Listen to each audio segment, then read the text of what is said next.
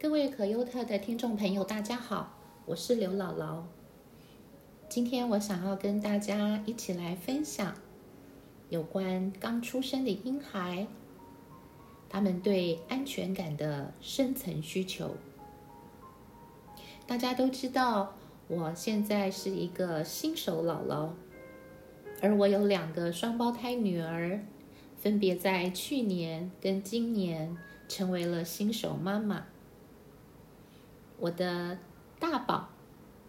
现在是刚满十七个月，小宝呢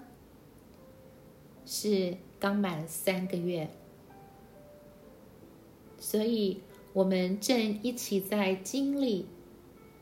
怎么样养育新生儿的这样的一个过程。我很荣幸，也很感恩，也很开心，可以在我的孩子成为母亲的同时，能够跟他们一起再一次经历养育孩子的这样的一个历程。那我在好多年前。开始学习有关零到十八岁孩子在每一个不同的年龄阶段的一个养育的一个啊学习。那我特别对零到三岁的孩子有特别大的一个觉得，这个是一个人一生当中很重要的一个阶段。那到在我自己学习的过程当中，我也会去反思，当时我在养育我的三个孩子，当他们在零到三岁这样的一个阶段的时候，我有没有满足他们在各个方面的需求？值得庆幸的是，现在我跟他们一起。可以来养育他们的孩子，也就是我的孙子大宝、小宝以及未来的小小宝。在这样的过程当中，我可以重新再养育我的孩子一次，而在此同时，我也可以重新再养育自己一次。真的很感谢上帝，在创造我们的时候。在我们的生命当中放下了这么奇妙的一个大脑的机制。今天我就想要跟大家分享，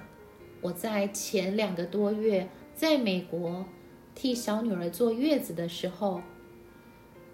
跟我的大宝跟我的小宝相处的过程当中，我曾经好多次跟我的大女儿一起分享。讨论，在这个阶段的孩子，他们的安全感应当怎么样建立起来？身为妈妈跟爸爸的我们，应该要注意哪一些地方？在建立孩子安全感的各样的事情上，我们能够有学习。举一个例子来说，我不知道大家。啊，如果你正在养育零到三岁这样阶段的孩子的爸爸跟妈妈，当你的孩子出生，大概到三个月或者四到六个月的时候，你们是不是有对孩子进行睡眠的训练？也就是我们希望孩子在晚上的时候，他的睡眠时间能够变长。那当然，我们在呃理论上。在学说上会有不同的主张，有一些学者跟爸爸妈妈他们主张说，在四到六一个月的这样的一个阶段里面，是训练孩子能够有好的长一点的睡眠最好的时间，所以有各式各样的训练的方式。那有一些学者理论跟爸爸妈妈认为，不需要刻意的去训练孩子。他们自然而然在成长的过程当中，就会慢慢的学习怎么样能够有好长一点的深深一点的睡眠在晚上。那这个问题呢，其实都是值得我们再去深思跟讨论的。这一次在美国，我也跟我的孩子在这方面有很多的讨论。那我今天想要跟大家分享的就是说，可能睡眠的训练的背后，我们要去考虑的是，在这个阶段的孩子，在这个婴儿的阶段。我们要怎么样能够给孩子很深层的，他在很深层的个需求，必须在这个阶段要建立起来的安全感，也就是在这个阶段的 baby，在这个阶段的婴儿，他们需要跟他们的主要养育者，跟他们最紧密的关系的这个主要养育者有很安全的。依附关系，也就是我们所说的 attachment。那所以，不管是我们在这个阶段要给孩子进行怎么样的训练，不论是读书、吃饭、睡眠等等各样的训练的时候，我们都要去考虑我们的训练的背后会不会破坏孩子。对于安全感、深层需求的这样的一个影响。那当我们在考虑在这个阶段的孩子他对安全感的需要的时候，我们可以从几个问题上来讨论，跟从几个啊问题上来考虑，我们对他们的养育，我们所采取的啊养育的方式，能够。增强孩子这个深层需求的安全感，也就是我们的养育的方式，我们所采取的教养模式，是不是能够满足孩子在这个婴儿的阶段，他对于跟爸爸妈妈或者是主要养育他的人，在安全感、在依附的这样的一个需求上的满足？好，那第一个问题。我们的孩子，尤其是在婴儿，他刚刚来到这个世界上，从妈妈的非常舒服的这个腹中啊诞生到这个世界上来的时候，他对于这个陌生的世界，他会有一个问题，他会想要问说：这个世界欢迎我来吗？哦，我我来到的这个世界，我属于他吗？这个世界。欢迎我来到这个当中吗？那这个是小 baby，当他来到世界上的时候，他会对我们所发出的一个问题。所以，当我们在养育我们的孩子，尤其是在啊零到三岁这个阶段的孩子，尤其是出生的孩子的时候，我们的教养、我们的养育、我们对他们的照顾，尤其是在这个阶段的孩子。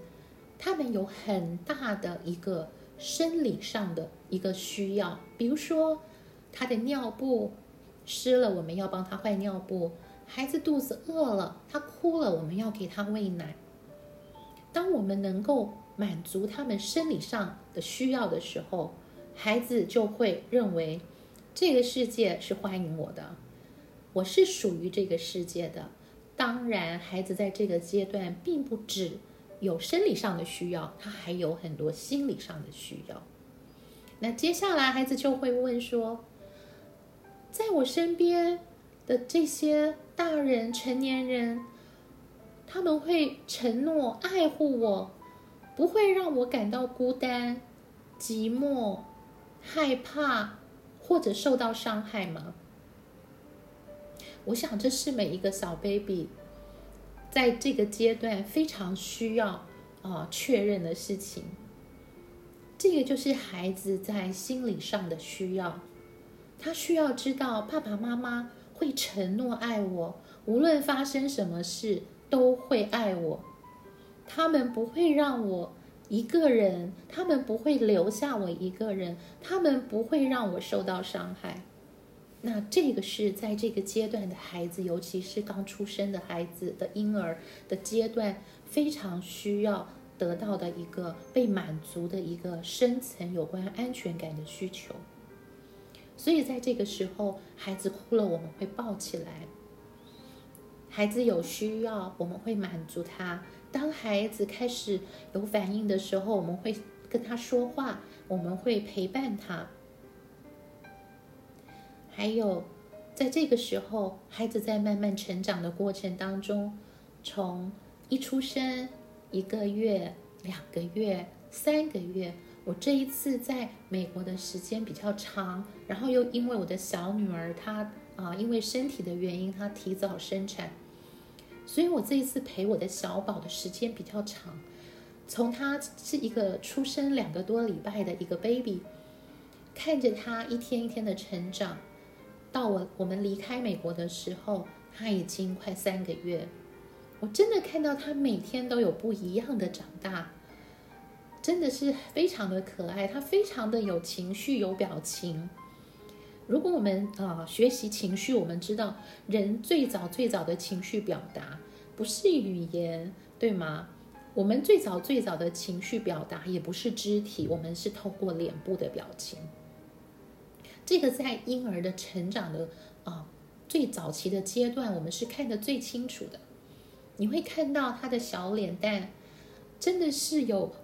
非常非常多的表情。我们从呃，baby 从小宝的表情的当中，我们都可以知道他现在的感受是什么。那接下来呢，我们也要常常问自己说，小 baby 啊，即便他是一个出生的婴儿，大家如果有这个学习过这个啊发展心理学，我们就会知道，其实小孩从零岁开始，我们就会就可以开始给予他一些训练。那呃，下次有机会再跟大家分享这个部分。所以，当孩子一出生，甚至当孩子在母腹的时候，我们需要告诉他什么是可以做的事情，什么是不可以做的事情。哦，我们身为爸爸妈妈，我去回想我自己在养育我的三个孩子的过程当中。我好像没有特别的留意这件事情，所以有的时候我们并不会很明确的去告诉我们的孩子，这件事情你可以做，那一件事情你不可以做，而且背后的原因是什么？大家知道吗？如果我们告诉孩子一件事情不能做，可是不可以做，可是我们却没有说出那个背后的原因、原则的时候，那个价值观的时候，最后会带来的就是孩子的反叛，因为他不知道，他不明白他为什么要遵守这个规定。所以呢，对小 baby 来说也是一样，我们以为小 baby 什么都听不懂，所以我们都不用解释。事实上，孩子是明白的。啊，下次可以介绍大家看一本书。我再一次在美国跟我的大女儿，因为她也是学幼儿教育，我们有一些的讨论的时候呢，呃，我的孩子介绍我看一本书，最后我们在这件事情上达成了啊差啊一定的共识，就是其实孩子从在母腹中一出生，其实他都听得懂，他都明白。爸爸妈妈想要跟他表达什么？所以呢，我们在孩子出生从零岁的时候开始，我们需要告诉孩子什么事情可以做，什么事情不能做。我们其实有的时候以为孩子听不懂，但是如果我们用啊很温柔，但是很肯定的语气来告诉我们的孩子，告诉 baby 的时候。其实我们会发现他们是可以听得懂的。我记得我的大宝啊，现在是十七个月，哦，他非常非常的可爱，然后非常非常的呃，很很很贴心。他会帮妈妈浇花，他才十七个月，他会帮妈妈浇花，帮妈妈叠衣服，甚至前两天我还知道他会帮妈妈擦妈妈不小心洗碗的时候。落在那个厨房的地上的水，他会自己拿着书在坐在椅子上，自己在那里念书，哦，非常非常可爱的孩子。所以我们就发现，每一次我们想要他做一件事，的时候，当我们好好的跟他说，重复的教导他，孩子就能够学会。然后，当妈妈有的时候不想他做，呃，想要改变他的一些行为的时候，我发现我的大女婿跟我的大女儿，他们也是非常有耐心，用非常温柔但是非常肯定的语气，一次、两次、三次的来教导大宝。所以我发现，即便是这么小的小孩，他其实一样可以听懂、听明白。而且尝试照着去做。当然，孩子这么小，他可能会偶尔不小心的犯错，或者是偶尔不小心的又有啊我们不期望的行为模式出现。那这个时候，我们就要更清楚的、好好的、继续的、重复的来教导他。当我们能够告诉孩子什么可以做。什么不可以做的时候，这样的一个清楚的界限，其实对于孩子来说是一个很大的安全感的来源，是一个很大的安全感的需求的满足。好，今天就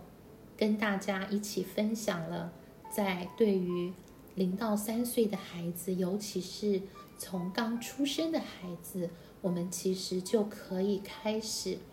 给予他们在安全感这样的一个很深层的、很大的、很重要的深层的需求上，我们可以透过这样的一些问题的思考，来调整我们的养育的方式，来调整我们养育的态度。谢谢大家耐心的收听，那我们就下一次。空中再见啦，拜拜。